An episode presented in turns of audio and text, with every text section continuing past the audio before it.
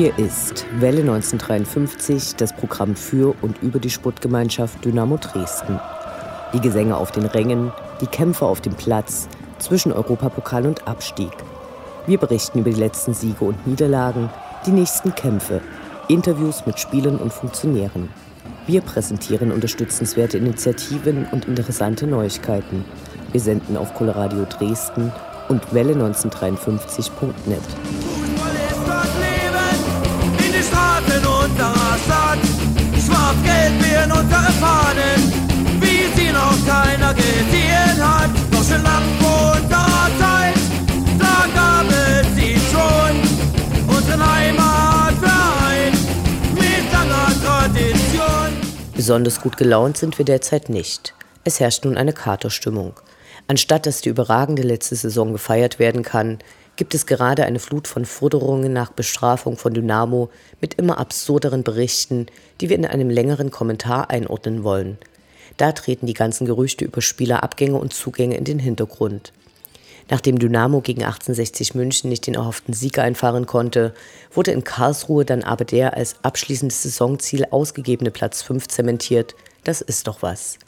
Einige der neuen Gegner für die nächste Saison stehen fest. Es geht nach Ingolstadt und Darmstadt auch Duisburg und Kiel stehen wieder auf dem Reiseplan. Dies alles und mehr jetzt in der 60. Ausgabe von Welle 1953. Mein Name ist Anne Vidal, sportfrei.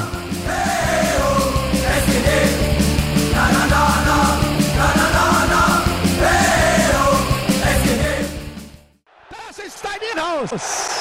Kontermöglichkeit. Schnetzler, Schnetzler alleine. Schnetzler muss das Tor machen. Schnetzler, Tor, Tor, Tor,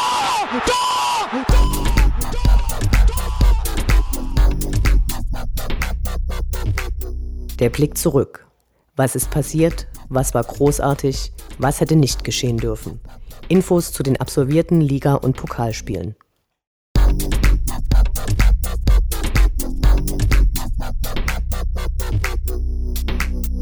32. Spieltag, 5. Mai, Freitag 18.30 Uhr, SGD gegen TSV 1860 München. Mit 1860 München kam ein Zweitliga-Dino zu Besuch, deren letzter Sieg im März datierte. Sie brauchten also dringend Punkte gegen den Abstieg. Obwohl sie auch dank Großsponsor immer wieder vom Aufstieg reden, bleibt ihnen jedes Jahr nur der Kampf um den Klassenerhalt. Nach zwei eher unerfreulichen Auswärtsspielen nun wieder ein Heimspiel. Seit Wochen war der Heimbereich ausverkauft. Allerdings blieben die sportlichen Erwartungen ob der Verletzten, der gesperrten und nicht zuletzt formschwacher Spieler eher gedämpft. So manche Fans gelangten zu spät auf ihre Plätze. Der frühe Anpfiff am Ende der Arbeitswoche ließ viele gleichzeitig eintreffen und die Ordner schienen auf diese Situation nicht eingestellt. Dennoch erhofften wir uns im letzten Flutlichtspiel der Saison einen Sieg gegen die potenziellen Absteiger aus der bayerischen Landeshauptstadt. Zunächst gab es eine große Choreo. Am oberen Rand kam zuerst ein Banner, das ist nicht Disneyland, dann am unteren Rand, das ist der dunkle Osten. Anschließend wurde von oben nach unten eine große Blockfahne in grau-weiß-schwarzen Tönen enthüllt, die vor stilisierten Plattenbauten eine Figur mit Baseballschläger aus dem Film Saw zeigte. Das gefiel nicht allen, aber Dresden besteht nun mal nicht nur aus Barock. Allerdings wurde nicht die vorher abgesprochene Choreo gezeigt, sondern nur der erste Teil. Dass der Verein davon nicht begeistert war, auch klar. Parallel böllerte und blinkte es kurz im Gästeblock, der im Stehbereich halbwegs gefüllt war. Die Münchner Löwen machten von Anfang an klar, dass sie hier gewinnen wollen. Die Dynamos zeigten diese Einstellung nur knapp zehn Minuten zu Beginn des Spiels. Mit viel Glück und dem Vermögen von Marvin Schwebe blieb es zunächst eine torlose Partie mit vielen Ecken. Der Schiedsrichter ließ viel laufen, ansonsten wäre das eine sehr kleinteilige Partie geworden. Während der K-Block diesmal auch mit brachialer Lautstärke glänzte, waren von den Sitzplätzen schon nach der ersten Viertelstunde Pfiffe zu hören. Geht's noch? Die letzten Spiele waren nicht besonders ansehnlich. Für viele der Spieler ist es die erste Zweitligasaison. Die Luft ist raus, die Kondition gerade nicht die beste. Klar kann man sich da aufregen oder hübsche Theorien spinnen, bei deren Umsetzung Dynamo hätte aufsteigen können, aber an dem Saisonverlauf wird sich nichts ändern. Das Gepfeife geht nicht klar, zumal die Goldfüße das Spiel nicht einstellten, sondern einfach schlechter als ihre Münchner Kontrahenten waren. Kurz vor der Halbzeit dann der Führungstreffer für die Löwen. Verdammt. Nach der Halbzeitpause wurde gleich das nächste Tor gefressen. Wie in den Spielen zuvor war vom Zusammenspiel und Zusammenhalt der Mannschaft kaum was zu sehen. Natürlich ist es äußerst bitter, fast ein Viertel der Spielzeit einer Dresdner Überzahl beizuwohnen, real aber nur die letzten zehn Minuten von Dynamo beherzten Fußball und mehrere Chancen, die leider nicht genutzt werden konnten, zu erleben. In der 90. Minute gelang Marco Hartmann per Kopf der Anschlusstreffer, die 60er zitterten noch etwas und dann war das Spiel aus. Zuvor hatten schon eine Menge Gäste das Rund verlassen, in guten wie in schlechten Zeiten gilt eben nicht für alle. Im VIP-Bereich gab sich ein seltener Gast die Ehre, DFB-Chef und seit neuestem auch Mitglied des FIFA-Rates Reinhard Grindel. Er dürfte über die erneuten Fußballmafia-DFB-Gesänge nicht erfreut gewesen sein, welche durch die aufflammende Diskussion über den Grundlagenvertrag und Zusatzvereinbarung zwischen DFB und DFL einen völlig neuen Hintergrund erhalten. Leider konnten wir nicht in Erfahrung bringen, weswegen sich Grindel in Dresden aufhielt. Es bleibt zu hoffen, dass er sich im wilden und dunklen Osten nicht zu sehr ängstigen musste. Einen flauen Magen hatte er aber scheinbar bei der letzten Sitzung des FIFA-Rates.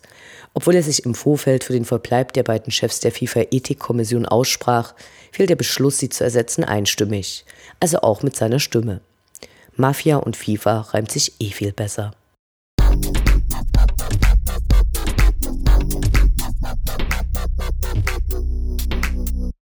33. Spieltag, 14. Mai, Sonntag 15.30 Uhr, Karlsruher SC gegen die SGD. Viel Licht, viel Schatten, von beiden sehr viel. Da es nicht üblich ist, bei der Berichterstattung über Fanmärsche und ähnliches die Anwesenden zu befragen, sondern den Polizeibericht zu übernehmen und dann je nach Belieben zu skandalisieren, werden wir uns mit dem Fanmarsch noch in einem Extra-Kommentar in dieser Sendung auseinandersetzen. Hier die Rückbetrachtung des Spieltages. Zu Beginn der Woche wurde bekannt, dass der DFB Karlsruhe bei ihrem letzten Heimspiel in der zweiten Liga mit einem Geisterspiel mit einigen Ausnahmen bestraft hat. Warum der KSC keinen Einspruch einlegte, um den eigenen Fans im Stadion einen Abschied von der zweiten Liga zu ermöglichen, bleibt deren Geheimnis. Die Sicherheitskräfte dürften schockiert gewesen sein, denn anstatt nun eine Fantrennung auf dem Hin- und Rückweg zu gewährleisten, waren nun auch während des Spiels Einsätze gefragt, denn die Karlsruher Fanszene veranstaltete ebenfalls einen Fanmarsch.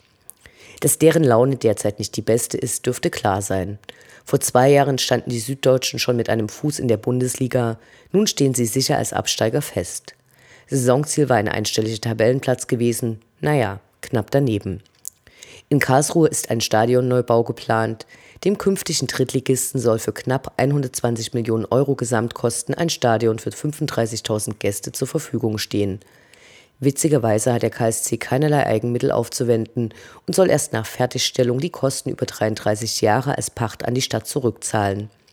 In der mutigen Kalkulation wurde ein 10-Jahres-Modell entwickelt, was zwei Jahre in Liga 1, sieben Jahre in Liga 2 und ein Jahr in Liga 3 einplant. Von den Kosten für den KSC kann bei Dynamo nur geträumt werden. Als Pacht sind lediglich 1,5 Millionen Euro in der zweiten und 400.000 Euro in der dritten Liga vorgesehen. Natürlich kommen noch Unterhaltungskosten dazu, aber der Verein ist der Pächter und muss lediglich bei Trittveranstaltungen und ab gewissem Zuschauerzuspruch eine Gewinnbeteiligung an die Stadt abtreten, die ihrerseits das Stadion selbst vorfinanziert. Auf einer solchen Grundlage lässt sich natürlich anders wirtschaften als unter den miesen Bedingungen der Dresdner Stadionverträge. Aber nun zum Spieltag selbst. Im hinteren Teil des Fanmarsches beim Stadion angekommen, ergab sich ein sehr ungewöhnliches Bild. Die Tore waren offen, weder durch Ordnungskräfte noch Polizei gesichert. In einem der Getränkebütchen halfen einige Dynamo-Fans beim Ausschank. In zwei Dixie-Häuschen qualmte es. Die meisten warteten unterhalb des Stadions, das nur über steile Treppen erreichbar ist, und plauschten in der Sonne. Nachdem die steilen Stufen des Wildparkstadions erklommen waren, wurde unter dunklen Wolken und viel Rauch aus dem Gästeblock, der gen draußen entschwand, die Partie angepfiffen. Niklas Kreuzer gesperrt, Manuel Konrad, Florian Ballas und Paco Testrot verletzt, dazu die letzten enttäuschenden Spiele. Hier war klar, dass es Änderungen geben würde. Gleich auf sechs Positionen rotierte Cheftrainer Uwe Neuhaus. Trotzdem gelang den Absteigern nach nur fünf Minuten zunächst die Führung. Doch Yannick Müller hatte einen ganz starken Tag. Nachdem Stefan Kutschke mit einem Elfmeterversuch gescheitert war, gelang ihm dann bei der darauffolgenden Ecke von Andi Gogia über Nils de Scherer der Anschlusstreffer. Nach einem schweren Zusammenprall zwischen dem Karlsruher Gimper und Stefan Kutschke in der Luft, bei dem der Dresden Top-Torschütze mit dem Kopf landete, blieben beide zunächst liegen und wurden dann vom Spielfeld getragen. Die Erleichterung war riesig, als der Stadionsprecher verkündete, dass beide wieder ansprechbar seien. Die Sonne kehrte zurück und Erik Berko kam aufs Feld. Nach einem Foul an ihm gab es den zweiten Elfmeter, den Andi Gogia sicher verwandelte. Nur ein paar Sekunden später beschenkte er die Dynamo-Fans mit einem zweiten Treffer. Er wird uns nächste Saison fehlen. Kurz vor dem Abpfiff der ersten Halbzeit kam die Durchsage, dass die drei Getränkebütchen für die Gäste geschlossen bleiben würden. Dies als Resultat von den Rangeleien zu Beginn, denn nachdem der Verkauf zunächst weitergegangen war, hatte es keine Vorfälle mehr gegeben. Nach dem Wiederanpfiff dann der Teil der Dresdner Choreo, die in vielen Artikeln als rollende Panzer beschrieben wurden. Auf einem Banner war ein Panzer gemalt, der auf ein zweites mit dem KSC-Logo zeigte. Eine Rakete wurde abgeschossen und das KSC-Logo brannte. Anschließend wurde das große durchgestrichene DFB-Logo hochgezogen und bewegte sich wiederholt von links nach rechts, was den Karlsruher Fananhang zum Klatschen animierte. Mit einer großen Ufta wurde die Saison gefeiert. Lemi und die Fans waren gut drauf. Auch Yannick Müller traf nochmal. Die 4 zu 1 Führung ging dann aber noch flöten. Immerhin die Erkenntnis, dass vier erzielte Tore einen Ausgleich in der Schlussminute verhindern können. Die Goldfüße salutierten dem mitgereisten Gästeanhang, auch für einen überragenden Auswärtsupport über die ganze Saison. Der erste Auswärtssieg in Karlsruhe überhaupt, dazu der fünfte Platz. Der kann Dynamo nicht mehr genommen werden, eine Fünfjahreswertung freut sich darüber. Was allerdings wie Europapokalteilnahme klingt, bedeutet schlicht, nicht abgestiegen und nicht aufgestiegen und an den Koeffizienten verbessert zu haben, von dem der Verein erst in Zukunft was spüren wird. Auf der Heimfahrt dann die ersten Horrormeldungen, die sich in den nächsten Tagen multiplizierten und harte Konsequenzen nach sich ziehen werden. Dazu aber später mehr.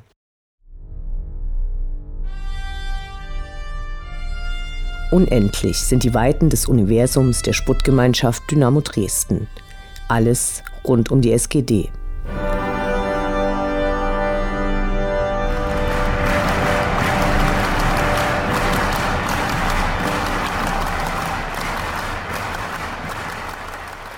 Wie steht's bei den Freunden in Zwickau und in Sarajevo?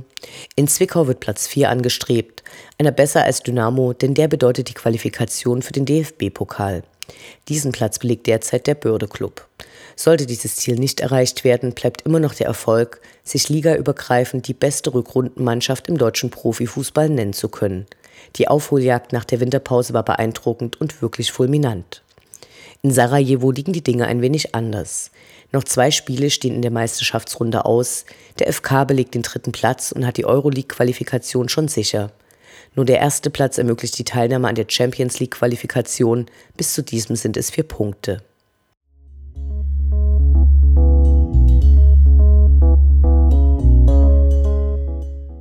Ja, es gibt mehr TV-Geld, schön.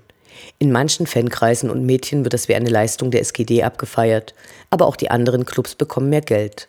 Vom Gefüge innerhalb der Profiklubs ändert sich für Dynamo fast nichts. Durch die steigenden Gehaltsforderungen kann die höhere Einnahme gern als Inflationsausgleich durchgehen, mehr aber auch nicht.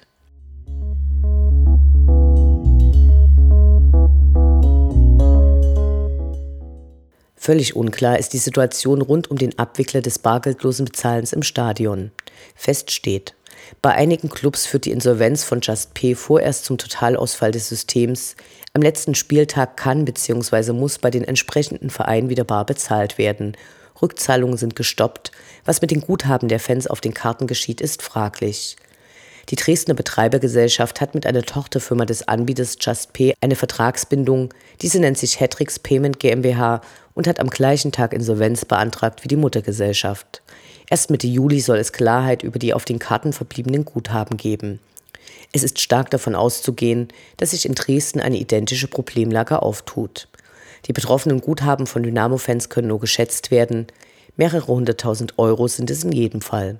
Während es zu den anderen betroffenen Vereinen zahlreiche Medienberichte gab, hat sich in Dresden oder sächsischen Medien bis zum heutigen Tage nichts getan. Wir erhoffen wenigstens vom Verein vor dem Spiel gegen Bielefeld ein Statement. Durch das spezielle Dresdner Stadionkonstrukt würde den Verein ein möglicher Zahlungsausfall nur sehr begrenzt treffen, da die Catering-Einnahmen als stadiongeborene Rechte nicht an ihn fließen. Die Fans träfe es härter, denn sie wären ihr Geld einfach los.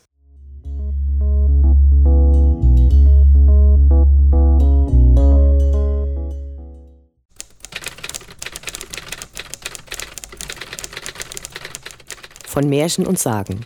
Die Sputtgemeinschaft in der Presse.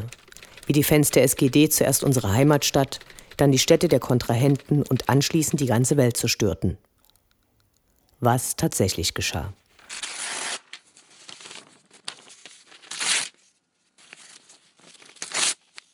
So viele Diskussionen gab es lange nicht um einen Fanmarsch.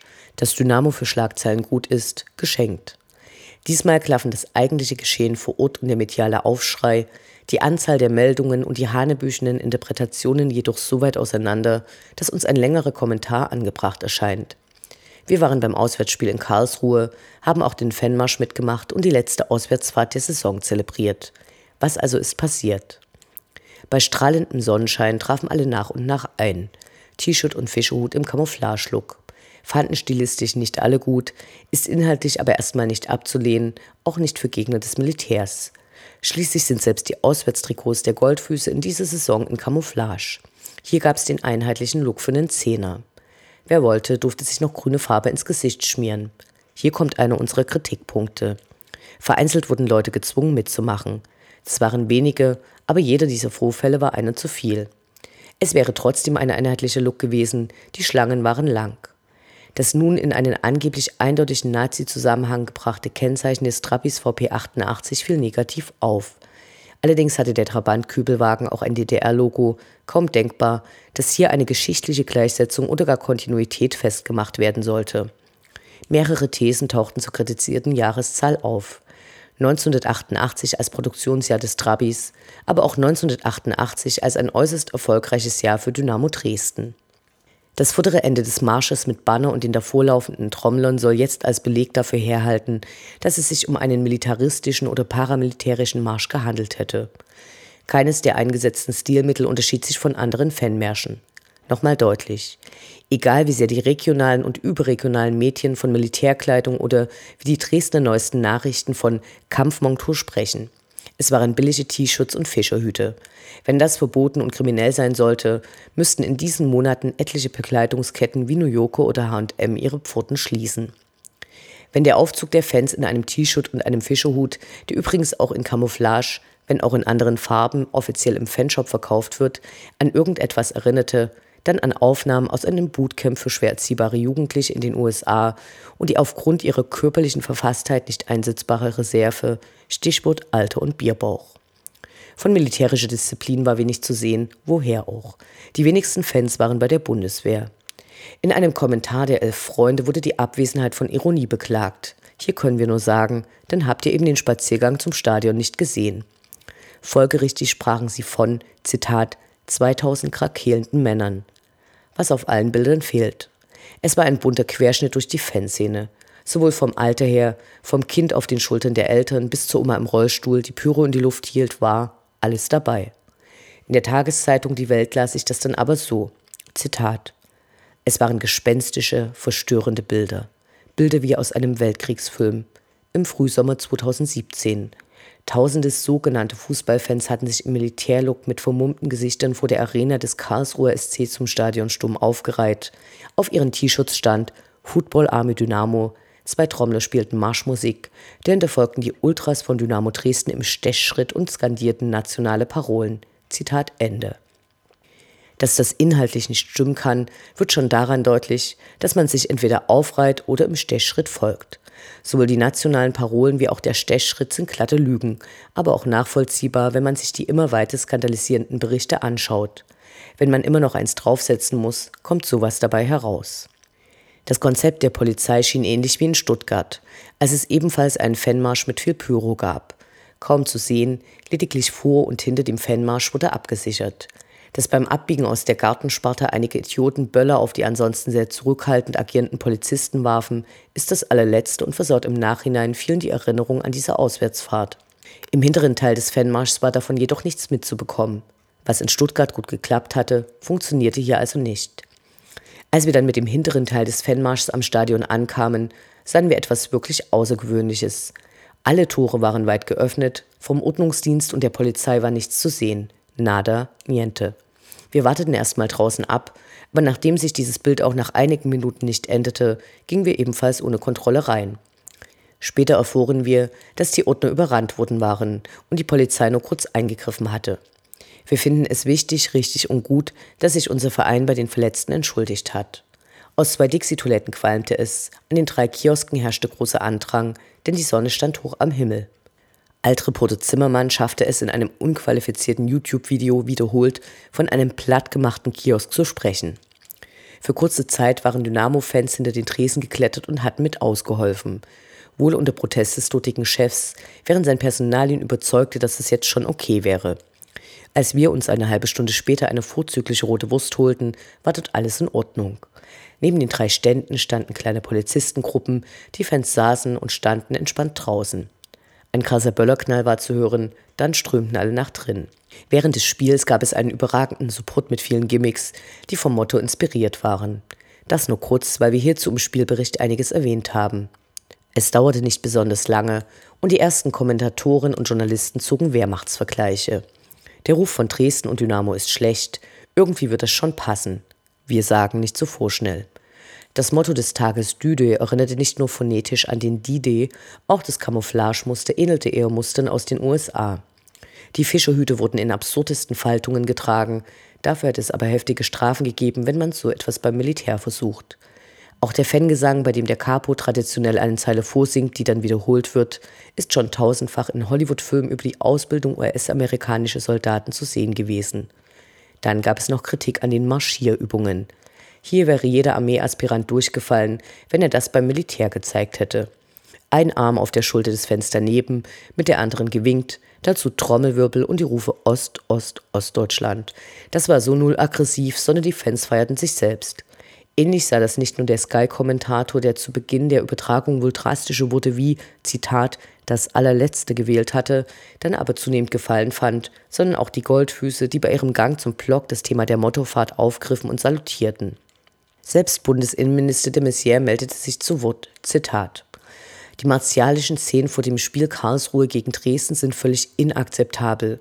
Begriffe wie Krieg haben mit sportlichem Wettbewerb nichts zu tun, sagte de Maizière der Heilbronner Stimme. Zitat Ende. Dass die Bundeswehr, die derzeit in mehreren militärischen Konflikten mitmischt, in Fußballstadien wirbt, dass nicht wenige Spitzensportler beim Bundesgrenzschutz angestellt sind, entbehrt da nicht einer gewissen Ironie. Oft ist die Berichterstattung über Fußball mit typischem Vokabular angereichert, das auch für die Berichterstattung über Krieg verwendet wird. Den Begriff Krieg jetzt als Aufhänger zu nehmen, scheint also scheinheilig. Warum also die Aufregung?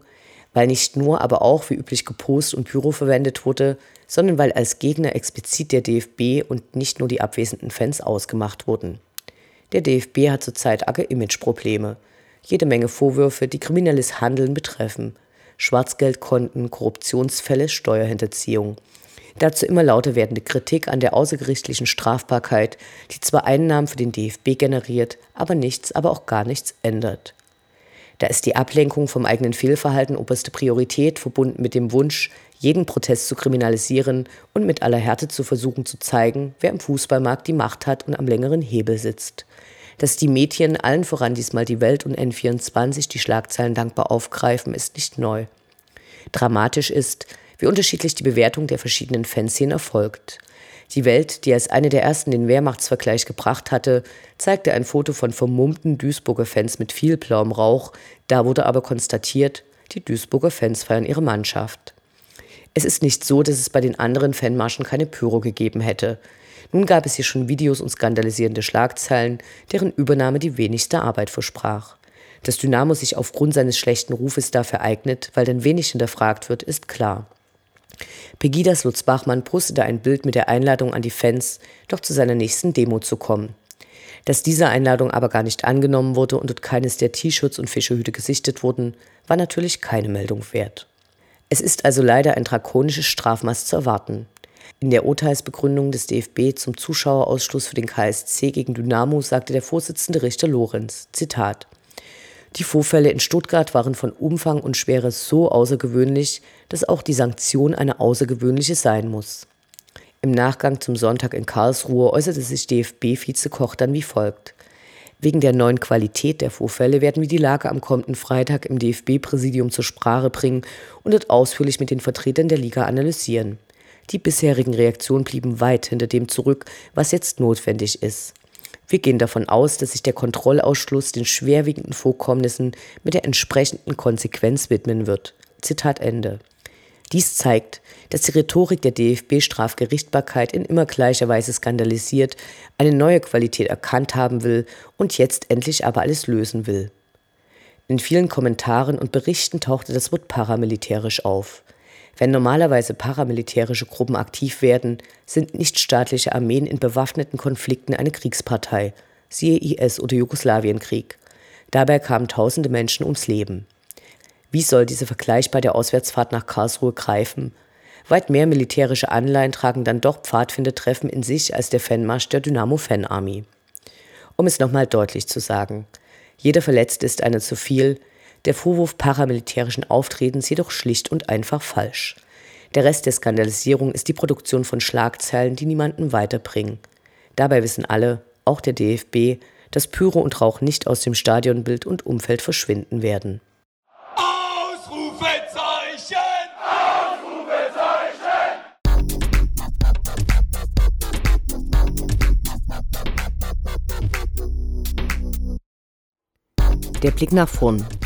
Die nächsten Spiele, die nächsten Termine. Hoffnung und Zuversicht. Niederlage oder Ufter.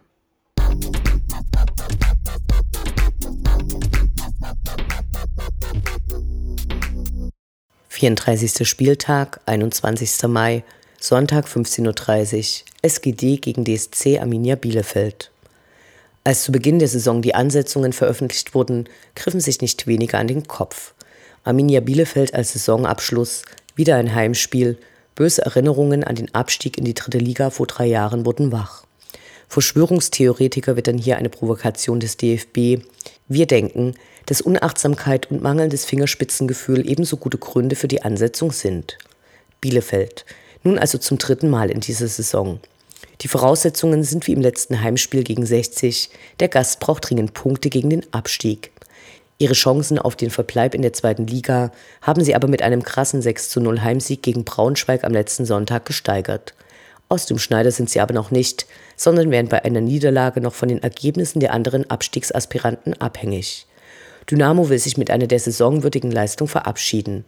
Einige Spieler laufen zum letzten Mal im Dynamo-Dress auf, andere werden ohne Einsatz verabschiedet werden. Wir wünschen uns wie immer einen Sieg. Klar.